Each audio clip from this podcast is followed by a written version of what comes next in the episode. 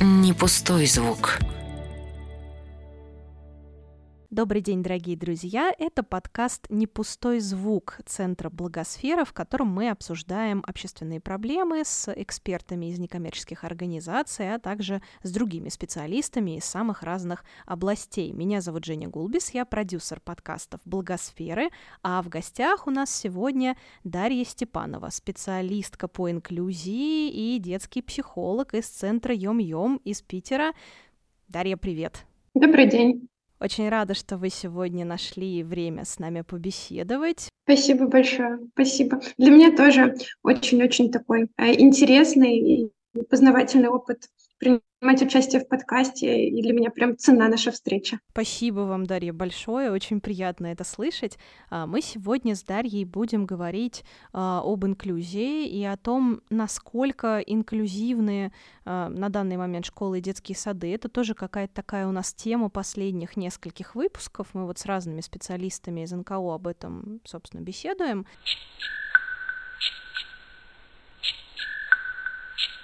Мы обычно вот в наших таких подкастах, которые направлены именно на широкую аудиторию, мы такие любопытные варвары. Мы начинаем всегда диалог с того, что интересуемся, а как, собственно, наш гость оказался в сфере э, благотворительности, некоммерческой, в некоммерческой организации начал работать. Вот как сложилась, Дарья, ваша история, э, как вы пришли работать в Центр Йом-Йом, и как вообще вот вы связали с этим свою жизнь профессиональную? Я вообще изначально искала работу как э, детский психолог, И при этом я следила за Юм-Юм в соцсетях, и мне очень близка была позиция. То есть я вообще слежу за некоммерческими организациями, которые занимаются с детьми особенно. А, мне это было очень интересно, мне нравился стиль подачи материала, мне нравился такой индивидуальный подход к каждому, причем а, не только к детям и родителям, которые посещают центр, но и к сотрудникам. И на самом деле тогда не было открытой вакансии, но мне было так интересно, что я решила все равно ну, написать такое сопроводительное письмо, что я очень заинтересована отправить резюме. Ну, в общем-то, так э, все и сложилось. И, в общем, я теперь здесь работаю и довольна. Ага, то есть вы прям вот э, решили попытать счастье, и все удалось. Uh-huh, uh-huh. Вот это мотивашка в подкасте «Не пустой звук». Вот что значит следовать за мечтой. Очень круто, здорово. Ну, то есть получается, что у вас какая-то вот такая внутренняя потребность, да, всегда была, раз вы следили за некоммерческими организациями? Угу, угу. Да, да, да. Мне всегда нравилась специфика их работы. Ну и в целом мне хотелось помогать. Но в целом у меня такая помогающая профессия сама по себе, но было очень, очень интересно и на самом деле было непонятно, что нужно делать до конца, пока я не устроилась на работу, но от этого было не менее интересно.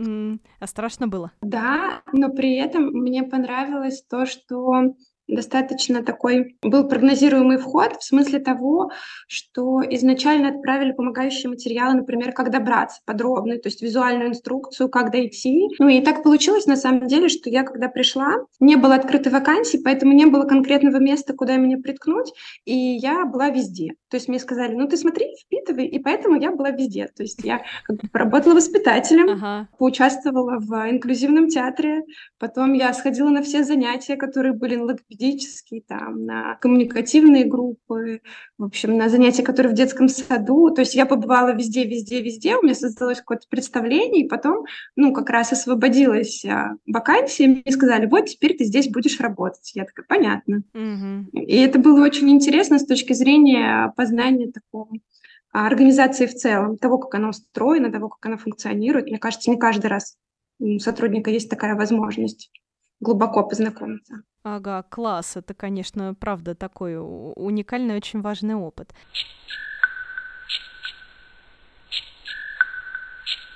Наверное, никогда не устареет вот этот вот вопрос, потому что, на мой взгляд, расширяются в последнее время границы понятия. Поправьте меня, если я не права. Вот инклюзия — это что? Угу. Ну, на мой взгляд, это про включение каждого в среду наши усилия, и это такой процесс, благодаря которому любой человек может удовлетворить э, свои потребности в познании, в общении, в обучении. И причем не так важно, есть у него какие-то особенности или нет.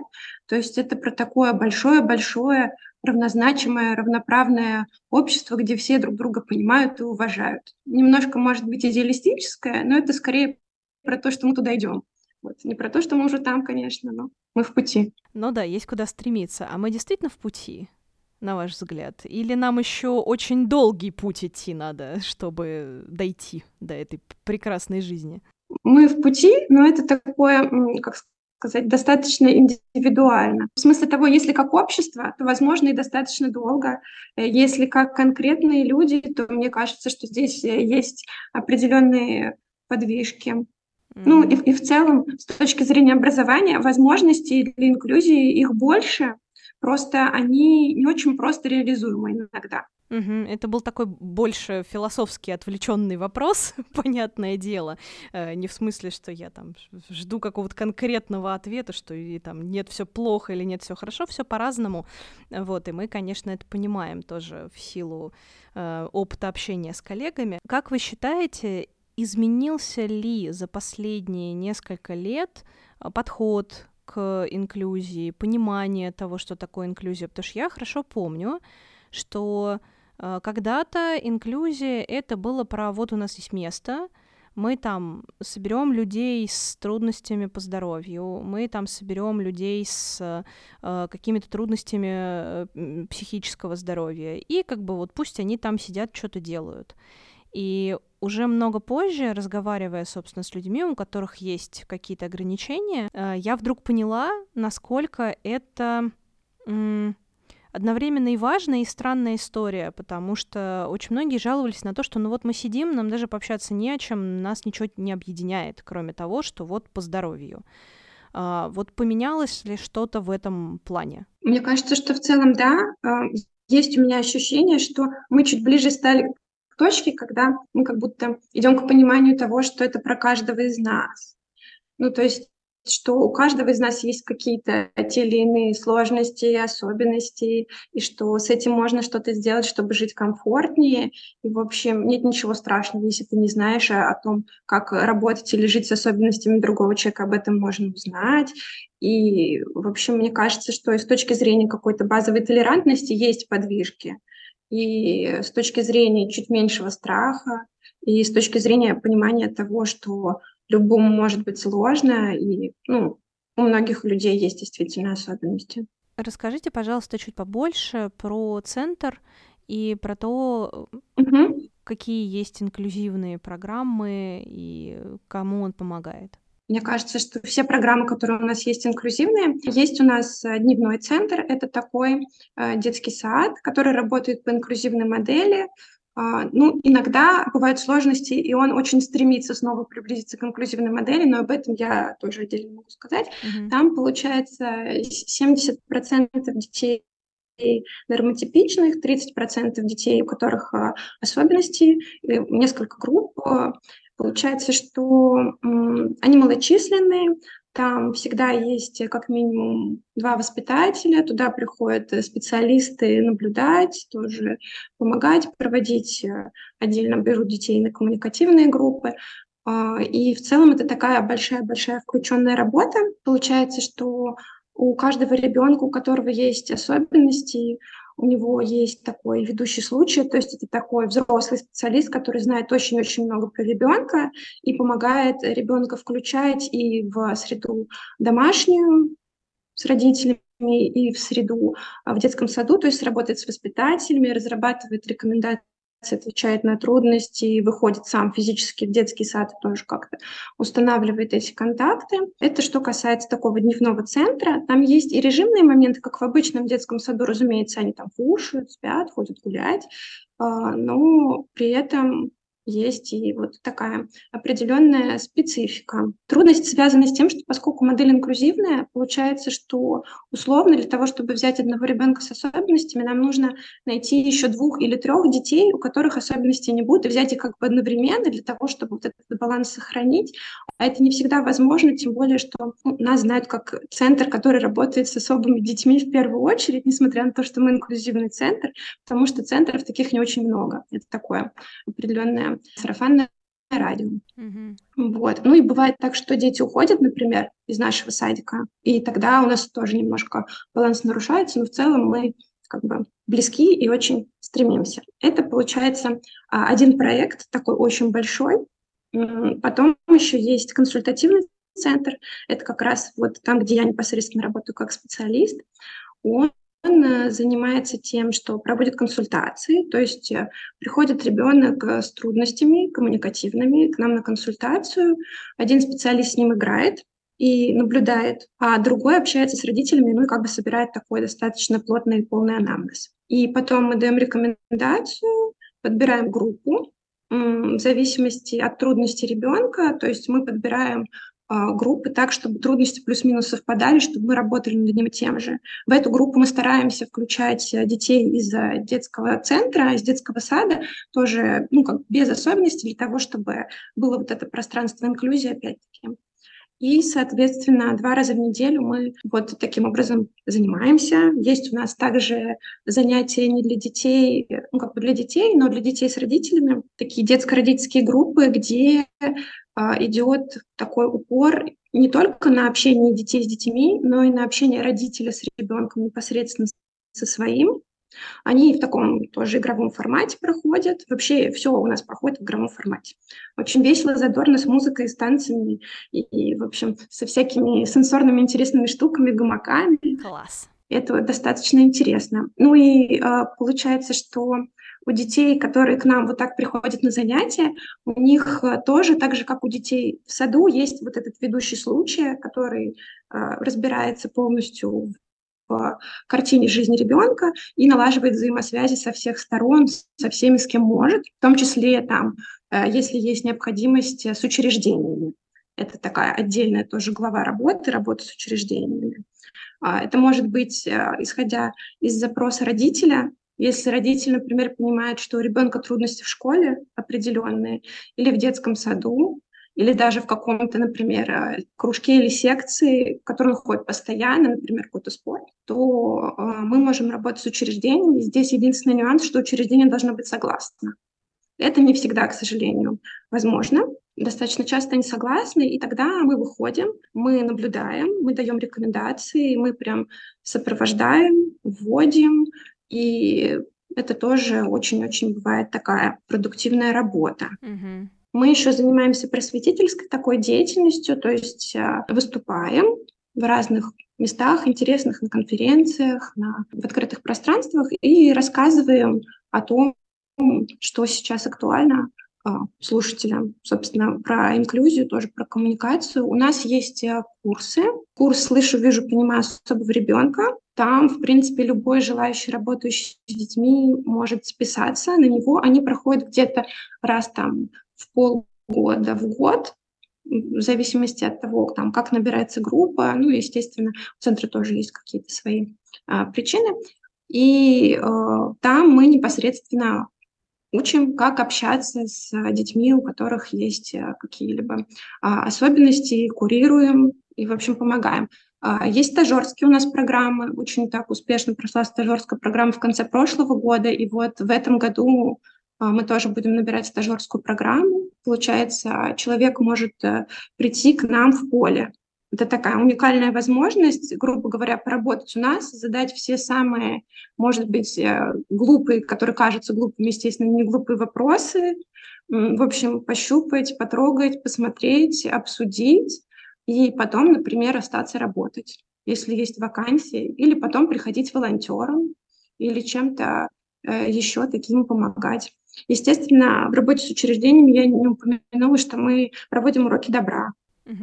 То есть это может быть запрос от школы, это может быть от родителей, если ребенок в этой школе. То есть мы там работаем и на сплочение коллектива такого школьного, и на коммуникацию, но и на то, чтобы сделать акцент на том, что у всех у нас есть различия, особенности, на том, чтобы рассказать про конкретные какие-то особенности, деликатно играя, если, например, в классе есть ребенок с особенностями. Такой у нас э, спектр работы. Возможно, я что-то забыла.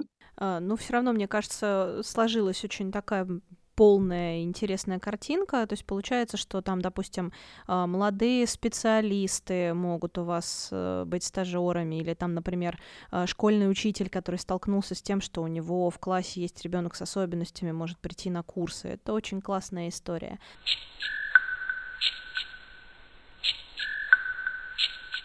Существуют ли, Дарья, на ваш взгляд, на данный момент какие-либо мифы связаны с инклюзией? Существуют ли какие-то превратные представления о том, что это такое и как это устроено? Мне кажется, в первую очередь а, такой большой миф, что на ребенка, ну, условно, там, обычного нормотипичного плохо повлияет на хождение ребенка с ценностями рядом, что он, грубо говоря, заразится. Ну, не в прямом смысле, конечно, об этом никто так не говорит, но что то есть зона его ближайшего развития, она вот так вот просто упадет, и он как бы считает эту модель поведения и будет, э, соответственно, проявлять себя похожим образом. В общем, это на нем плохо скажется. Мне кажется, что вот это самый большой такой э, миф ну и с другой стороны тоже, кстати, бывает, что а, родители детей с особенностями, они боятся в такое инклюзивное поле вступить из-за того, что им кажется, что их ребенка не поймут, что его не примут, что с ним не будут знать, как работать, что к нему будут жестоко относиться, будет иметь место буллинг, ну вот какие-то такие, мне кажется, вещи, что это никому, в общем, во благо не идет. А, я понимаю, что невозможно говорить там за всю большую страну. А, понятно, что от региона к региону это будет разная ситуация в зависимости там от того, сколько некоммерческих организаций в это все вовлечены. Но как вам кажется, вот в Санкт-Петербурге а, как обстоят дела в школах и, может быть, детских садах э, с инклюзией, с созданием инклюзивного пространства? Мне кажется, что вот если немножко отстраненно говорить, э, с одной стороны, хорошо, что, по сути, у любого ребенка есть право на образование сейчас. Понятно, что какие-то школы, они могут немножко стараться обходить закон, но в целом по закону есть право, ты имеешь право подать заявку даже на создание ресурсного класса в школе, которая у тебя в дворе. И это, с одной стороны, большой прогресс, с другой стороны, ну, попутно возникают всякие сложности, их бывает достаточно много. Например, такие, что учитель, который в ресурсном классе, он может не знать, как работать с ребенком. И, как правило, должна выделяться ставка тьютера на такой класс, но этот тьютер, он один, детей с особенностями может быть несколько. По сути, для такой интеграции полноценного существования подобных классов нужно более полное сопровождение специалистами. Ну, условно, как если бы мы вышли, и этот класс э, вели, то есть помогали учителям э, как-то определенным обучением, рекомендациями, какими-то инструментами и материалами, то тогда да. Но зачастую как бы складывается так картина, что учитель не знает, что делать, и он не виноват. Mm-hmm. Потому что у нас а, обучение таким вот специальностям, как ABA-терапевт, например, как эрготерапевт, какие-то вещи, которые касаются инклюзии, оно не так давно стартовало. И люди, которые преподают в школе, у них классическое педагогическое образование, и в рамках этого образования их не учат взаимодействовать с детьми с определенными особенностями, а даже если у человека есть базовое представление, они часто, очень часто разбиваются о быт, потому что особенности это всегда индивидуально. То есть то, как э, проявляется там условно расстройство аутистического спектра одного человека, оно может очень сильно по-другому проявляться у другого. И даже если человек э, специально ознакомливался с какой-то там базовой литературой, читал какую-то статью в интернете, ему все равно может быть очень-очень сложно, и это, это правда. Ну, то есть это вопрос еще переустройства образования, которое не до конца пока еще завершилось. Еще пока кадровый состав не поменялся, а есть ли, ну, я понимаю, что через там ваш центр есть, да, возможность у учителя как-то получить новые знания. Вообще вот в целом, а, насколько много таких возможностей как-то получить дополнительную квалификацию какую-то или там вот еще что-то, это не, не, не помогает решать вопрос? Здесь, с одной стороны, должна быть личная заинтересованность учителя. Он должен понимать, что существует какая-то трудность у него, и что это его трудность. Mm-hmm. И это такой тоже очень тонкий момент, потому что может казаться, что вот этот ребенок, его ко мне привели, и он мне мешает. Он мешает мне, он мешает детям вокруг, и я буду стараться сделать так, что этого ребенка просто убрали. И это тоже случаи, которые ну, с которыми мы сталкиваемся в центре, к сожалению, иногда, что ребенка, ну, чуть ли не принудительно отправляют на домашнее обучение, несмотря на то, что он как бы с тьютором, несмотря на то, что он включен в процесс, он просто, например, там скакивает и вскрикивает.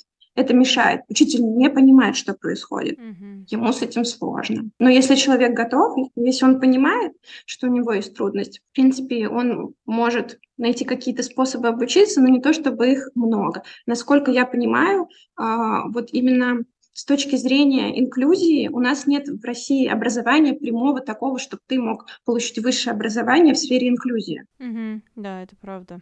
Либо какие-то кусочки, то есть я узнаю там а, об одних трудностях детей, о других трудностях детей, вот, и как-то из этого составляю общую мозаику картину, но опять-таки здесь очень большая проблема в том, что эта информация, в общем, то, что происходит в жизни, оно не совсем стыкуется с этой информацией, поскольку все чуть-чуть сложнее, и нужно именно как бы в поле с этим а, работать, с какими-то конкретными трудностями, не с диагнозами, а если ты берешь какую-то информацию, черпаешь из книг или черпаешь из интернета, это скорее про диагноз, а не про трудности. Mm-hmm. Не про индивидуальную картину. Были ли у центра какие-то, э, ну, примеры, случаи, когда удалось, допустим, наладить вот такую ситуацию, да, там как-то здраво выстроить коммуникацию с учителем, да, или помочь обучиться, или помочь в сопровождении, и, может быть, не очень удачные. Понятно, что там, не называя имен конкретных школ и вот этого всего, мы этого, конечно, делать не будем, вот, ну просто в качестве примера того, как раз как бывает. Здесь э, действительно, мне кажется, многое зависит еще и от решимости родителя. Ну, то есть там, где родитель готов добиваться и стоять на своем, и говорить, что у ребенка есть право на образование, он будет учиться несмотря ни на что, там как бы сложнее что-то с этим сделать. А есть родители чуть более мягкие, и тогда будет чуть сложнее, но, естественно, речь идет не только об этом, но, как правило, как правило, это видно практически сразу. То есть бывает так, что школа, она не позволяет выйти на наблюдение или детский сад, они просто отказываются. И в таком случае ну, мы ничего не можем сделать. Потому что не пронаблюдав, как проявляет себя ребенок в определенном месте, в определенном социуме, в определенной ситуации, не пронаблюдав, как проявляют себя учителя, мы не сможем как бы помочь тем, что составим рекомендации, мы не сможем ответить на какие-то вопросы, мы, соответственно, не сможем прийти, если двери закрыты с уроком добра, например. Mm-hmm. То есть зачастую, вот, когда нет непоколебимой, мы ни к чему не придем, это видно вот практически сразу. Mm-hmm. А мотивирует ли чем-то отказ в таком случае или просто говорят нет, спасибо, не нужно? Очень боятся критики, mm. и критики чаще всего боятся учителя конкретного класса или воспитателя конкретной группы, потому что, ну, бывает так, что директору на самом деле ему, ну, не то чтобы все равно, но нейтрально относится, то есть он, ну, поговорите с конкретными учителями, если они вас разрешат, если они разрешат вам прийти, если они вас пустят, то окей.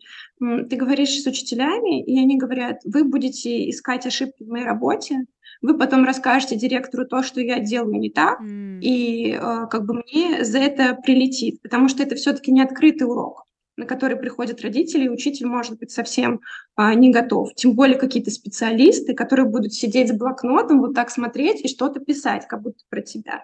То есть а, здесь, мне кажется, речи о каком-то личном страхе часто тоже. Mm-hmm. Mm-hmm. Получается, что часто проблема в том, что никто вокруг не понимает, естественно, как там общаться с ребенком, как взаимодействовать. Ну, допустим, в класс а, приходит ребенок, который не говорит, mm-hmm. но у которого есть э, система PEX, то есть э, который может выстраивать коммуникацию за счет э, того, что наклеивает как бы на липкую ленту карточки, и как бы первая карточка – это такое действие, например, «я хочу», а дальше то, что ему нужно, например. Ну, не обязательно именно такая формулировка, но и, соответственно, тут трудность в том, что как бы все боятся немножко с ним взаимодействовать из-за того, что не знают, как это работает, как работает эта система, как вообще ребенок, какие у него там есть э, трудности, сложности. И, э, соответственно, ну вот задача человека, который находится там, допустим, мы берем ситуацию, когда мы не можем подключиться. Ну, потому что, по правде говоря, таких центров э, не очень много. И это не как бы похвала нам, а как бы констатация того, что есть и то, что не очень радует. Есть тьютер. В любом случае, если это класс, куда включается ребенок с особенностями, если это инклюзивный класс, там должен быть тьютер. Он должен быть знаком с этой системой, он, например, знаком с этой системой. А сначала он как бы смотрит на адаптацию ребенка, подключается, потом а, он может попробовать, например, через себя установить контакт. То есть он может попробовать взаимодействовать с детьми, как бы завоевать определенное доверие у них как человек, а потом подключать своего подопечного, например. Либо он может взять вот эту систему и превратить это все в игру. Договориться с учителем, если учитель идет навстречу, выделить отдельный урок и договориться поиграть, что вот мы словами говорить не будем, у нас такая игра мы будем говорить с помощью вот этих карточек. Давайте попробуем. И, соответственно, тоже подключать вот как бы а, своего подопечного в игру и учителя. Ну и, соответственно, а, постепенно выходить на то, чтобы все понимали, как это работает. Тогда есть очень большой шанс а, того, что ребенку удастся интегрироваться. Но это большая работа, и, как правило, для успешного результата нужно, нужны годы.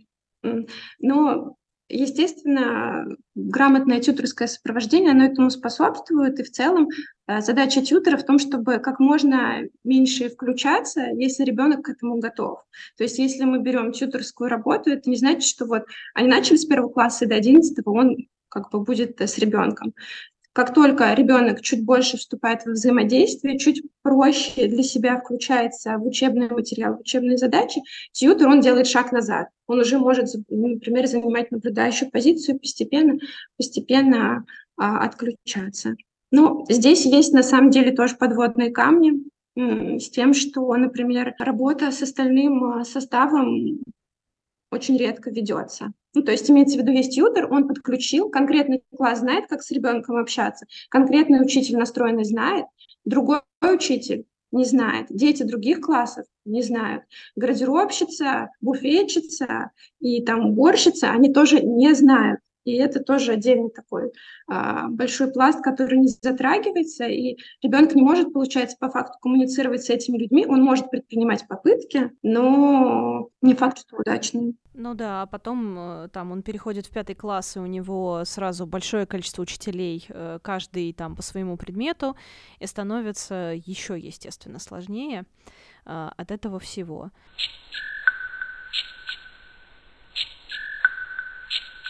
Что можно и что нужно сделать, чтобы обучение для детей с особенностями э, стало еще доступнее? Вот есть ли какие-то инициативы, которые вы считаете надо было бы притворить в жизнь, но пока что-то не сложилось? Мне кажется, что в первую очередь это информирование. То есть если бы у людей была информация о том, как можно с человеком пообщаться, повзаимодействовать, о том, что делать в случае, если возникнет у конкретного человека трудность. Ну и в целом про группу людей, конечно, тоже, потому что, несмотря на то, что мы не говорим про диагнозы, есть вещи, которые все-таки людей объединяют, если они относятся к одной группе расстройств, скажем.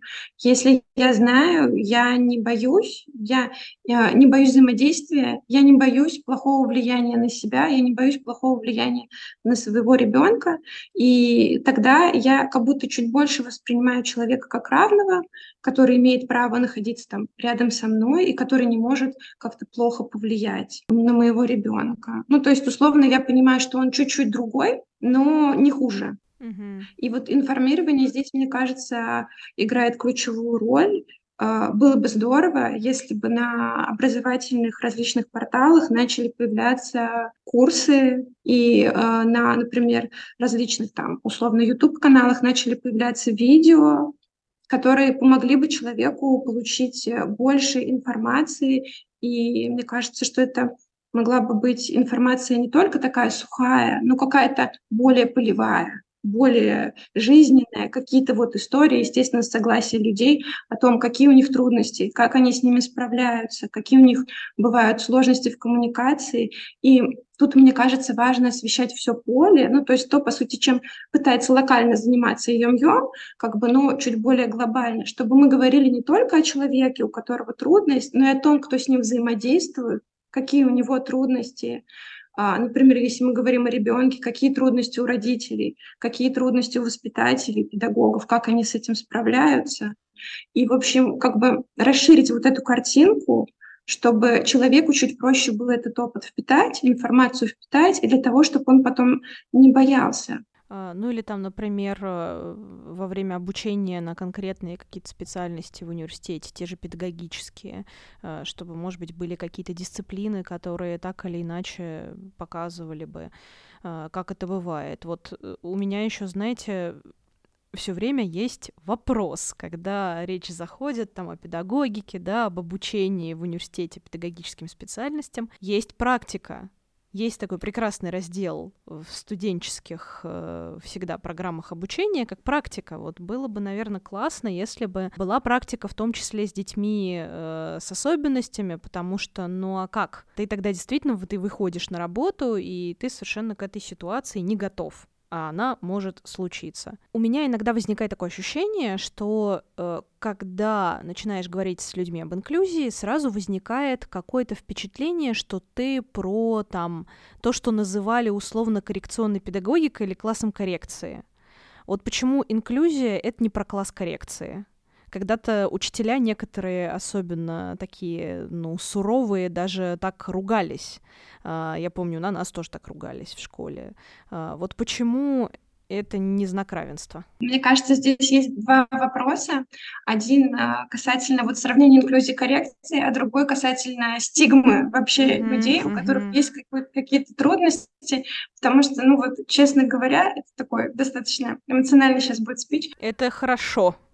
У меня, когда я училась в школе, была учительница, которая, когда ей не нравилось, как мы себя вели, она заходила в класс и говорила, дети, вы знаете, что такое УО? УО — это две буквы, это умственно отсталый, это вы. И после этого как бы начинала разворачиваться эм, ну, определенная речь, не очень хорошая по отношению к нам. А, и да, получается, да. что то, что вы сказали, напомнило мне мой опыт, и вообще вот это отношение, что это вот самое худшее, что может быть на свете, самое большое клеймо, которое можно поставить на человеке, это то, что у него есть э, какие-то а, особенности, то, что у него есть какие-то ментальные нарушения. И причем вот людям с ментальными нарушениями достается больше всего, потому что э, все самые неприятные какие-то оскорбления, которые тоже очень часто слышали именно от учителей, они все связаны вот почему-то именно с, мен- с ментальными особенностями. То есть понятно примерно почему, но это же абсолютно превратное представление. Угу. И вот что тебе делать, получается, если ты родился в то время, в том обществе, и вот с ментальными особенностями, то получается, что автоматически на тебе как будто ставят красный крест, и каждый, кто тебя видит, он видит только этот крест, как будто с этим уже ничего нельзя сделать. Это твоя какая-то персональная вина, ответственность, огромное ермо, которое ты должен нести, но никто тебе с этим помогать не готов. Вот, мол, просто он дурачок, mm-hmm. чего с него взять? И как бы на этом все. Это такая прям очень-очень большая проблема. Ну, тоже, мне кажется, она связана и с информированием, с осведомленностью людей о том, что это такое. Ну и о том, что не любой человек, у которого какие-то ментальные ограничения, особенности, может представлять э, какую-то опасность и вред для окружающих. Mm-hmm. Mm-hmm. Да. А касательно первого вопроса, мне кажется, что коррекционная педагогика, она как будто немножко про как сказать, про коррекцию дефекта или mm-hmm. про э, работу такую с, с тем, чтобы людей, у которых есть какой-то дефект, мне не очень нравится это слово, а, чтобы их обучить. Ну да. Чтобы их э, интегрировать, но при этом сделать так, чтобы они ну, немножко не мешали окружающим людям. То есть немножко их изолировать в дальнейшем, mm-hmm. для того, чтобы они не мешали. Вот у меня примерно такое об этом представление. А инклюзия, она как бы про всех, кто включен в процесс, про всех, кто взаимодействует с человеком, про него самого и про тех, с кем ему в дальнейшем придется взаимодействовать. И в этом смысле мы как бы не ставим никаких рамок для человека, мы как бы удовлетворяем потребность и э, рассчитываем на то, что он имеет право на все, на что захочет, а мы сколько можем ему поможем в том, чтобы ему это достичь, и в эту работу мы будем включать всех, и не только через призму самого этого человека, что немаловажно. Не просто, что вот он пришел в коррекционный класс, у нас есть какая-то трудность, и мы из-за трудности ребенка зовем родителя. Мы отдельно отвечаем и на трудности родителя тоже, и на трудности учителя, и на трудности других детей, которые с ним, на персональные трудности на, вот, на личные трудности конкретного человека. И таким образом мы захватываем, конечно, и другие сферы их жизни автоматически. Такая, получается, большая область работы, и нет какой-то границы в этом, uh-huh, uh-huh. что мы должны что-то скорректировать или должны как-то интегрировать его для того, чтобы он не мешал. Ну да, вот это вот не упихивание в лекало нормы какое-то такое, вот, потому что это сразу выставляет определенные ограничения. Насколько на практике, вот не в теории по закону, а на практике сложно э, добиться создания ресурсного класса? Это может быть непросто. Это может быть очень непросто, потому что администрация школы не готова, и она может, например, даже уговаривать родителя пойти в обратную сторону. То есть вот зачем вам это нужно? Вот посмотрите на него, посмотрите на детей, которые у нас, но вы же сами понимаете, что они не состыкуются, как бы вы ни старались, и вообще ставки тьютера очень трудно добиться. Ну, то есть как бы идет какая-то такая сомнительная аргументация, и если родитель не совсем разбирается, не очень уверен, либо вот на него давит, он может э, как бы сойти а, с этого. Если такое требование от родителя поступило, то школа обязана прямо по закону это сделать, или они могут от этого отказаться? Ну, тут как бы зависит, мне кажется, я касательно закона могу немножко путаться, но мне кажется, что зависит от того, насколько это действительно официально оформлено. То есть изначально часто родители перед тем, как подавать все документы в одну школу, он ходит и рассматривает разные заведения, он приходит, смотрит, как все устроено, как общаются педагоги, общается с директором.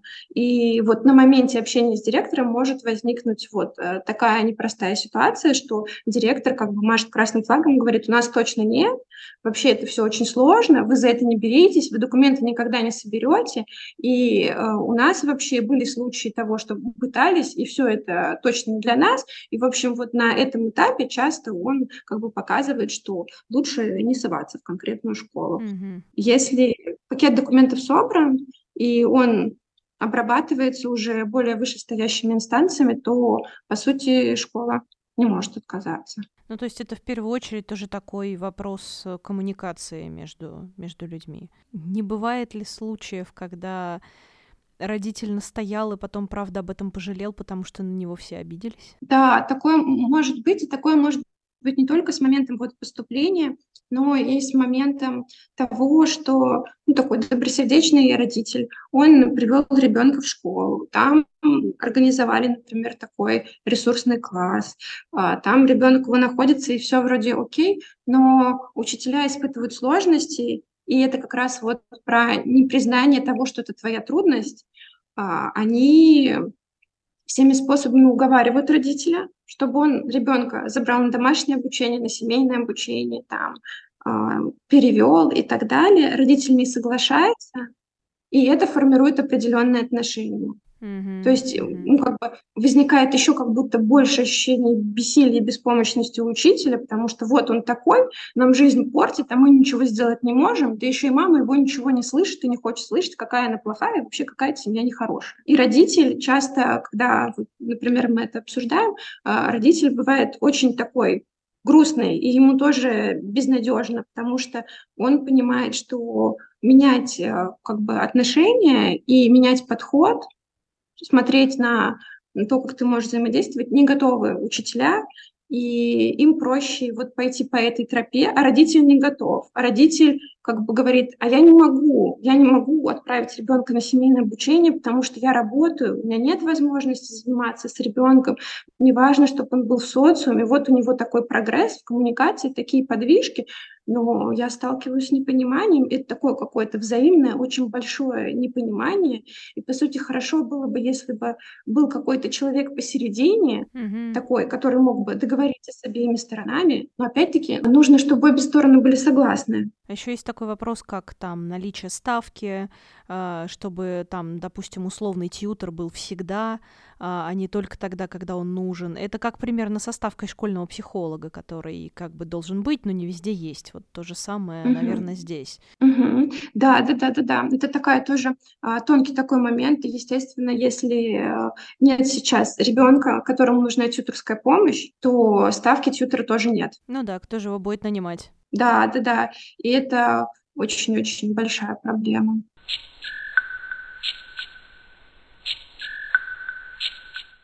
Как слушатели нашего подкаста могут помочь центру Юм-Юм? Допустим, те, кто вот в Санкт-Петербурге живет. У нас есть э, система донатов, система пожертвований, и в целом она на самом деле лучше всего работает, когда это пожертвования ежемесячные, и для этого не обязательно перечислять большие суммы, то есть это может быть, например, 100 рублей каждый месяц, но это гораздо более стабильная и помогающая для нас история, чем если вы, например, очень большую сумму единоразово э, нам переведете, потому что тогда мы сможем рассчитывать и это такая история, мне кажется, про стабильное ощущение опоры и поддержки. А потом еще у нас мы всегда открыты для волонтеров. То есть если у вас есть, например, несколько часов свободного времени в будний день, там условно с 10 до 7 вечера, вы можете с нами связаться, договориться и прийти помочь. Это хороший опыт а,